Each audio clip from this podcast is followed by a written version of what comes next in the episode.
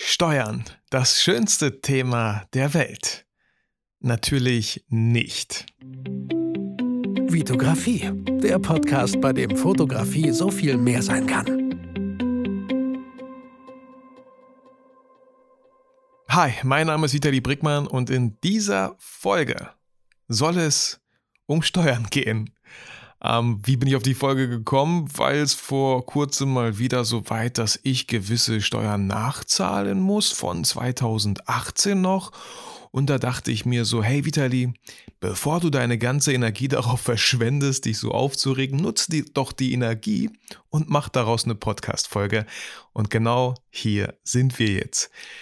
Ähm, bevor ich das tue, würde ich gerne wieder zwei iTunes-Rezessionen vorlesen. Die gehen ja so ein bisschen unter, wenn ich Leute im Interview habe, ähm, weil ich es nicht unnötig in die Länge ziehen möchte.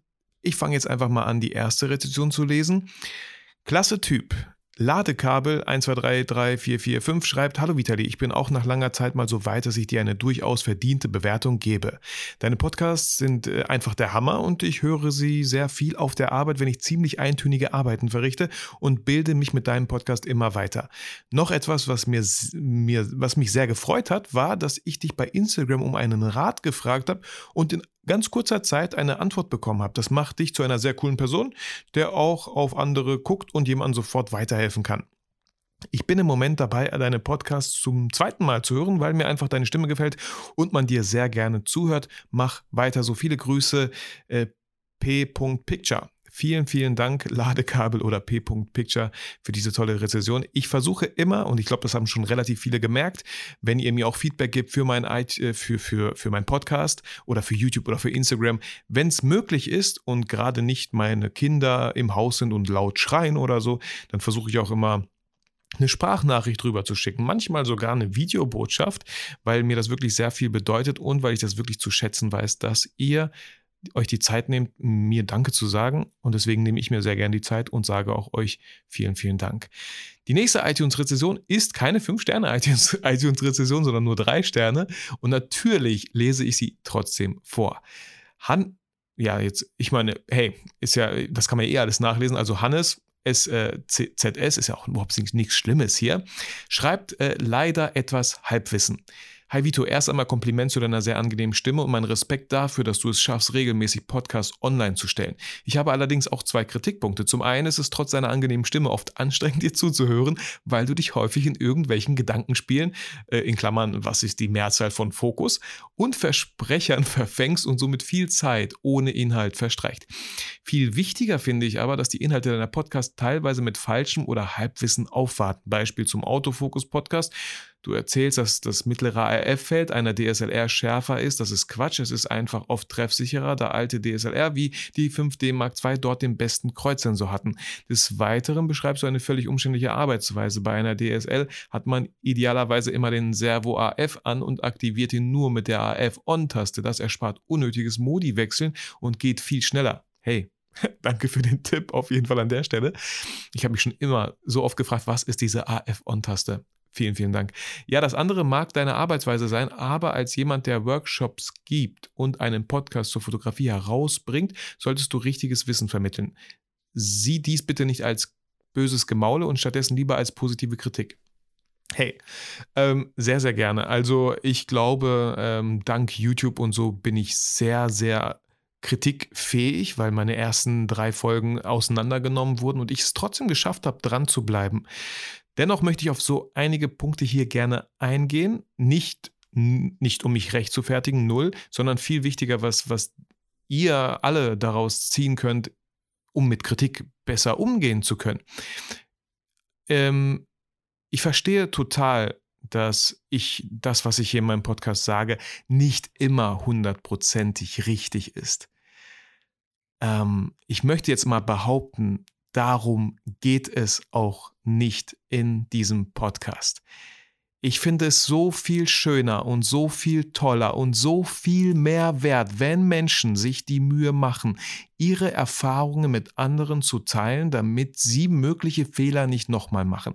Und wenn ich, wie in diesem Beispiel hier natürlich ein bisschen Quatsch erzähle, kann es sein, hey, dass ihr diese Erfahrung doch erst selber machen müsst und mich eines Besseren belehrt, was ich auch voll toll finde an diesem ganzen Konstrukt Social Media so oft war ich dankbar dafür, dass ich eine YouTube-Folge rausgehauen habe, wo ich mir immer nicht so sicher war, ist die überhaupt gut, ist sie verständlich? Und dann habt ihr mir Tipps gegeben, ey, Vitali, du fotografierst bei Sonnenschein mit einer ISO von 1600?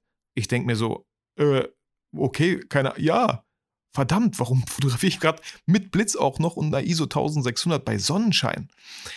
Und das finde ich so toll. Also ich stelle mich hier nicht hin. Und ich glaube, das machen auch nicht viele, ähm, als die Gurus überhaupt, die das ganze Wissen aufgesaugt haben der Welt und euch zur Verfügung stellen.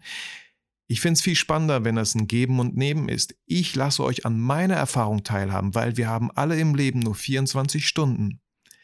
Und ihr macht völlig andere Erfahrungen mit ganz anderen Konstellationen, als ich sie je machen könnte. Und glücklicherweise und hoffentlich lasst ihr diese Erfahrung auch andere teilhaben, sodass die daraus lernen können.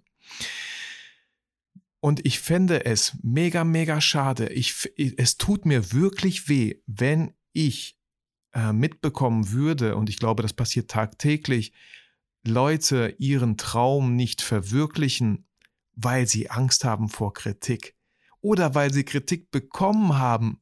Und da nehme ich immer wieder gern dieses Beispiel. Es, tausend Leute können deine YouTube-Folge toll finden. Auf einmal kommt da einer, und mit einer ist es gar nicht abwertend gemeint, auf einmal schreibt jemand nur eine, eine, was heißt böse Sache, aber er nimmt sich Zeit, um wirklich Kritik zu schreiben. Und auf einmal nimmt man sich das so krass zu Herzen, überlegt, ob es doch das Richtige ist, was man hier tut. Und überlegt, vielleicht das Ganze aufzugeben, weil es doch nicht das Richtige ist, weil es anscheinend doch nicht so gut ankommt, nur wegen einer Person. Und da können wir gerne nochmal das Bild vor Augen nehmen, wenn ihr ein Glas Wasser habt. Es kann 5 Liter, 10 Liter Wasser sein. Nur ein kleiner Tintenklecks wird das Wasser verfärben. Diese 5 Liter, diese 10. Kann sein, dass ich ein bisschen übertreibe, aber nehmen wir ein Liter. Da auf jeden Fall nur so ein Tintenklecks verfärbt das Wasser und es ist nicht mehr weiß. Und ich fände das einfach mega, mega schade. Deswegen an alle da draußen, die auch vorhaben, coole Sachen zu machen, die einfach vorhaben, das zu machen, was denen Spaß macht. Bitte, bitte, bitte, wartet nicht darauf, bis ihr alles wisst, um dieses Video zu machen, um diese Podcast-Folge rauszubringen.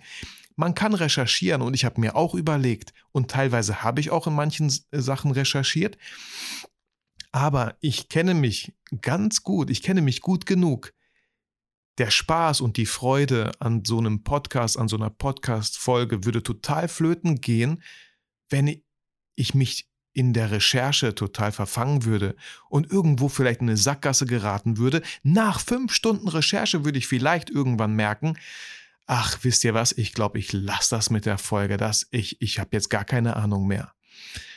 Und ich kann gerne an jeder äh, in jeder Folge nochmal gerne erwähnen, hey Leute, nehmt euch das raus, was ihr für euch da rausnehmen könnt. Meine ganzen YouTube-Folgen mittlerweile, ich weiß gar nicht, über 200 oder so, stecken bestimmt voller Fehler. Ihr könnt gerne auf Fehlersuche gehen. Und ihr werdet bestimmt auch ganz, ganz viele finden, aber ich glaube, darum geht es nicht. Ich glaube, ihr solltet einfach das rausziehen, was für euch in diesem Moment, heute, jetzt, wo ihr die Podcast-Folge hört, Sinn macht. Ich lese momentan wieder die Gesetze der Gewinner von Bodo Schäfer und ich lese es schon zum dritten Mal und jedes Mal lese ich das Buch mit ganz anderen Augen, weil ich wieder ein Jahr älter geworden bin, ganz andere Erfahrungen gemacht habe. Und das würde ich mir für jeden von euch wünschen. Und hey, also das soll, also vielen Dank für diese echt wirklich konstruktive Kritik, wie ich finde, wirklich, finde ich super. Und ich möchte sie einfach nutzen, dass ihr alle ja, nicht jede Kritik, nicht jede Kritik ist konstruktiv. Es gibt auch einfach richtig banale, bescheuerte Kritiken, die, da würde ich, äh, wie, wie ist da mein Standpunkt, wenn so eine Kritik kommt, die einfach total unangemessen ist, die einfach beleidigend vielleicht teilweise auch ist, ähm, da verwende ich gar keine Energie drauf und lasse die da einfach stehen. Ich werde dann nicht noch Feuer mir die Mühe machen, Holz zu hacken und dieses Holz ins Feuer reinzuschmeißen, um die Energie noch weiter aufrechtzuerhalten, äh, wenn das Bild irgendwie passt gerade in dem Moment. So, ähm, aber ja, hey, ich habe mich auch wieder total in meinem Gedankenspiel verfangen und das war nicht Thema dieser Folge. Trotzdem wollte ich es auf jeden Fall gesagt haben. Und ich freue mich über jede Rezession. Es müssen auch nicht immer Fünf-Sterne-Rezessionen sein. Meine größte Message an euch, bitte wartet nicht darauf, bis irgendwas perfekt ist. Bitte habt keine Angst, dass ihr vielleicht auf dem Gebiet, was, wo, wo ihr anderen was beibringen möchtet, noch nicht ready genug seid, noch nicht. Nein, ihr müsst erstmal 20, 30 Jahre Erfahrung auf dem Gebiet haben, bevor ihr einen Podcast machen könnt. What the peep, Alter? Nein, müsst ihr absolut nicht. Egal was ihr vorhabt, fangt einfach an und habt Spaß dran und schaut, wie es sich entwickelt. Und es wird immer Leute geben, die, hey, vielen, vielen Dank für konstruktive Kritik, aber es, noch, es wird immer, immer Leute geben, die einfach total destruktive Kritik schreiben. Und damit müsst ihr lernen, umzugehen. Und ich habe es über die ganzen Jahre gelernt. So, ähm, also wie gesagt, vielen, vielen Dank an beide, beide iTunes-Rezessionen. Äh, und ohne die äh, an, äh, äh Rezession von Hannes hätte ich jetzt gar nicht so ein schönes Plädoyer hier über Kritik gehalten. Vielen Dank dafür. So, kommen wir zum Thema, zum eigentlichen Thema äh, Steuern zurück. Ähm, und da möchte ich so ein bisschen früher einsteigen, wie, wie das Thema Steuern überhaupt zu mir gekommen ist. Ähm, ich halte gerade eine Tasse Kaffee in der Hand und ich nehme jetzt einen Schluck. Sorry, Leute. So, ähm, als allererstes muss man ja irgendwie erstmal ein Gewerbe anmelden. Und da gibt es ja erstmal dieses Kleingewerbe. Viele Leute wollen halt selbstständig werden, wollen mit dem, was sie gerne machen mit der Fotografie, das, was ja meistens als Hobby anfängt, wollen die irgendwann anfangen, Geld zu verdienen. Was total gut ist, aber um es legal zu machen, ähm, muss man ein kleines Gewerbe erstmal anmelden, weil ein Gewerbe an sich lohnt sich erstmal gar nicht. Bei einem kleinen Gewerbe ist die Regelung und hey, Achtung, das kann auch gerade nicht stimmen. Ich meine, die haben es auch erhöht, aber so mindest, also 17.500, ich glaube bis 22.500 haben die es erhöht, ich bin mir gerade nicht sicher. Aber zwischen 17.000 und 22.000 im Jahr könnt ihr steuerfrei Geld dazu verdienen, wenn ihr ein Kleingewerbe angemeldet habt. Und dann ist nochmal die weitere Frage, muss man als Fotograf zur Handwerkskammer, reicht es auch zur Handelskammer, zur IHK? Ich kann nur sagen, ich bin zur Handwerkskammer gegangen, weil die mir gesagt haben, dass das was ich, womit ich fotografiere, ein Werkzeug ist. Es ist eine Kamera, es ist ein technisches Werkzeug. Ich bin niemand, der mit Stift und Papier malt, aber selbst da, das sind ja auch Werkzeuge. Deswegen habe ich mich bei der Handwerkskammer angemeldet, einmalig 120 Euro gezahlt. Keine Ahnung, äh, manche meinen, man muss da irgendwie jährlich noch was zahlen. Ich weiß nicht, entweder verpasse ich das auf meinen Abbuchungen zu sehen oder ich zahle irgendwie nichts. Ähm, als Kleingewerbe kommt dann noch so ein schöner Paragraph. Ja, ich hätte recherchieren können und schauen können, wie der Paragraph heißt, aber der heißt, ich weiß nicht, welche Nummer das ist, aber das heißt so viel wie äh, da Kleingewerbe äh, keine Umsatzsteuer. Äh, ne? Das bedeutet, wenn ihr eine Rechnung als Kleingewerbe von 500 Euro schreibt, kriegt ihr auch wirklich diese 500 gehören euch. Da ist keine 19% Mehrwertsteuer drin oder Umsatzsteuer, weil ihr ein Kleingewerbe habt. So, soweit alles gut. Ich war auch äh, die ganze Zeit immer Kleingewerbe unterwegs, habe ja studiert, habe ähm, hatte einen richtig großen Job, wo es um 3500 Euro ging. Und da war ich gezwungen, da war die Motivation sehr hoch, endlich mal ein Kleingewerbe zu, äh, äh, zu gründen, aufzumachen, anzumelden, damit ich einfach eine Rechnung schreiben kann, damit ich der Stadt Lemgo eine Rechnung schreiben kann über diese 3500 Euro. So, und ich finde, es macht auch was mit dem Mindset, dass man so ein Kleingewerbe hat, dass man es irgendwie, dass man es ernst meint. Und dann, äh, als ich mein Praktikum bei der Werbeagentur beendet hatte, 2017 meine ich, haben die mir angeboten, dass ich ähm, für die als Freelancer arbeiten kann. Und somit, äh, da es nicht wenig Aufträge waren und ich auch schon andere Kunden hatte, kam ich locker im Jahr über diese 17.500 damals, über die Grenze. So dass ich mal ein richtiges Gewerbe anmelden musste, richtig Selbstständigkeit anmelden musste und bei jeder Rechnung 19% Mehrwertsteuer, Schrägstrich Umsatzsteuer, da drauf kam. Das bedeutete, wenn ich mit der Agentur über Rechnung gesprochen habe oder im B2B-Bereich, im Business-to-Business-Bereich, habe ich immer über Netto gesprochen. Das bedeutet, wenn ich euch sage, ja, das, ich schätze mal so ungefähr, ja, ich drehe ein Video und einen Schnitt, das kostet 1000 Euro netto 1000 Euro netto, das ist das, was dann am Ende mir gehört. In der Rechnung kommen natürlich dann die 19% noch oben drauf. Somit wären wir bei 1190 Euro. 1190 Euro brutto, die ich in Rechnung stelle. Die 190 Euro, die gehören mir nicht. Die werde ich dann zum Finanzamt abführen, weil es mehr, Mehrwertsteuer ist, weil es Umsatzsteuer ist.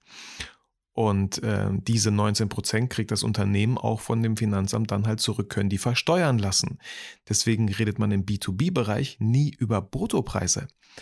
Mit meinen Hochzeitskunden, da reden wir über Bruttopreise. Wenn ich sage, die, die Hochzeit würde euch 1500 Euro kosten und ich schicke denen am Ende dann nochmal eine Rechnung von 1800 ungefähr, dann werden die sagen, hä, wir haben aber 1500 gesagt.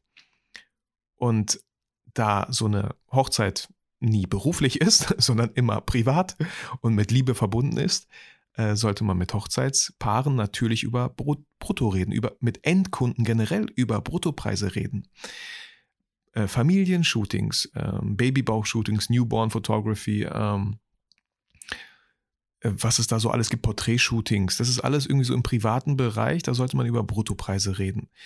Wenn es ein geschäftliches Porträt ist, ja, so ein Business-Porträt, dann kann diejenige Person das vielleicht über deren Firma abrechnen. Dann kann man auch gerne eine Rechnung auf Nettobasis vereinbaren und dann halt, äh, ja, wird, wird diejenige Person, von der ihr die Porträtbilder gemacht hat, vielleicht bei dem Unternehmen einreichen. Ich hatte auch schon äh, Workshops gegeben, ähm, die die Person von dem Unternehmen, also die arbeitete in einem Unternehmen und meinte, ich brauche, um besser zu werden in der Fotografie, brauche ich einen Workshop und den mache ich bei Vitali Brickmann. Und ähm, genau, dann kann man das auch so machen, weil dann die, das Unternehmen halt die Steuer abschreiben kann. Ihr merkt schon, wow, dieses Steuerthema ist halt so mega krass trocken, dass ich äh, mich schwer tue, dabei die ganze Zeit ein Lächeln aufzuhaben. Aber so, so fängt das halt an und so habe ich dann halt auch äh, erstmal die Mehrwertsteuer kennengelernt. Und Mehrwertsteuer ist nur das eine. Die Mehrwertsteuer, das ist ganz einfach zu wissen, hey, die gehört dir nicht. Das ist ähm, der Nettobetrag, der gehört dir, die Mehrwertsteuer hat noch nie dir gehört. Und ich persönlich bin sehr froh, dass ich schon immer monatlich die Umsatzsteuervorauszahlung gemacht habe ans Finanzamt über elsteronline.de, über so eine Plattform. Das heißt, jeden Monat wurde bei mir diese ganze Mehrwertsteuer, die mir eh nie gehört hat, wurde vom Finanzamt von meinem Konto abgebucht. Achtung, eine riesen, riesen, riesen, riesengroße Falle, und womit auch ganz, ganz viele Leute in den ersten zwei, drei Jahren vielleicht scheitern und raus sind aus der Selbstständigkeit, ist, das erst nach einem Jahr zu machen. Diese ganze Mehrwertsteuer erst in einem Jahr dem Finanzamt zu zahlen. Weil ich glaube, wenn ihr denkt so, boah, mein Konto ist richtig prall gefüllt und wir sagen mal so, äh, wie kann man am besten reden? Ja, mit 10.000, sagen wir mal 10.000 Euro, ihr habt, noch besser, ihr habt, äh, jetzt muss ich kurz rechnen, 11.900 Euro auf dem Konto. 1.900 Euro gehören euch gar nicht. Und es wird noch besser im weiteren Verlauf dieser Folge. Und ganz viele Leute, wenn wenn ihr das nicht macht jeden Monat. Ich fand jeden Monat super gut, weil ich genau wusste, was ist mein Geld, was ist nicht mein Geld. Ähm, fand ich sehr gut, dass ich das gemacht habe, weil ich auch, bevor ich mit der Selbstständigkeit angefangen habe, immer wieder gehört habe, das Schlimmste, was passieren kann, ist, dass man mit dem Steuern nachzahlen einfach nicht nachkommt. Dass die Steuern dich killen. Der Tod und die Steuern, keine Ahnung. so sagt man. Und deswegen habe ich mir da, weil ich nicht wollte, dass mein Traum der Selbstständigkeit zerplatzt, habe ich mir da, habe ich mich da sehr, sehr drauf konzentriert, da bloß keinen Fehler zu machen. Und ich kann dieses ganze monatliche wirklich jedem nur empfehlen. Und, mein, und natürlich macht es auch total Sinn, was ich auch als allererstes gemacht habe, mir einen Steuerberater zu suchen. Das macht total Sinn. Man kann auch sagen, wie ein Kollege von mir, ja, ich mache das alles selber. Und momentan, ich würde schon sagen, die Kacke ist am Dampfen. Er kriegt andauernd Briefe, wo er Sachen nachzahlen muss. Und er weiß nicht, dass die, das Wasser steht ihm bis zum Hals. Er hat keine Ahnung. Und ich habe damals gesagt, er wollte halt Geld sparen. Er wollte Geld sparen, es selber machen und keinen Steuerberater zahlen. Weil ein Steuerberater kostet halt schon mal so 1000 Euro im Jahr. Er wollte sich das Geld sparen. Und ich bin mir ziemlich sicher, jetzt muss er fünffach, zehnfach nachzahlen, nur weil er diese 1000 Euro im Jahr sparen wollte. Also Leute, sucht euch einen guten Steuerberater. Man sagt auch so, sucht euch nicht unbedingt einen Steuerberater aus der Stadt, in der ihr lebt, damit, weil die Steuerberater versuchen sie das immer, immer gut zu stellen mit dem Finanzamt. Holt euch lieber einen Steuerberater aus der Stadt um die Ecke, weil die haben gar kein Problem, dann so ein bisschen auch mal bockig zu werden, wenn es um die andere Stadt geht. Irgendwie so, ja? Achtung, Halbwissen. Also wirklich, ein bisschen Halbwissen. Recherchiert selber. Ich habe mich da nie so krass in die Materie eingefunden. Es gibt da Leute, die kennen sich besser aus und die frage ich dann.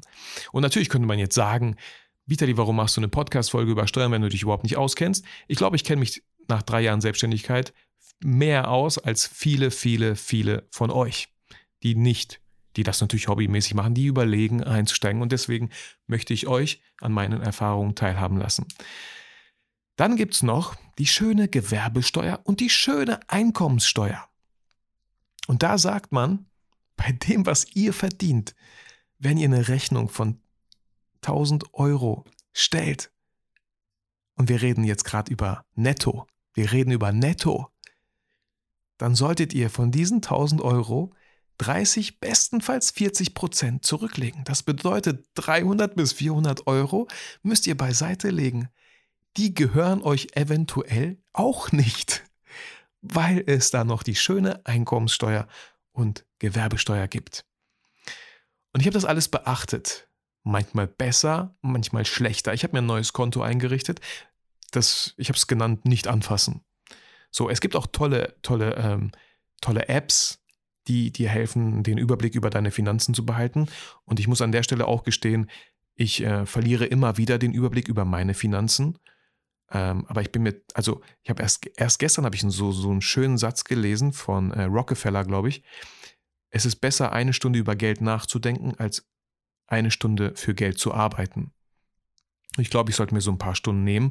Äh, Search von Kreativ und Frei hat dann so eine tolle, tolle Software oder über einen Browser läuft das, Tabellen, wo er richtig reinschreiben kann, was jeden Monat reinkommt, was jeden Monat rauskommt. So fixe Sachen, die rausgehen, die verpeile ich selber manchmal.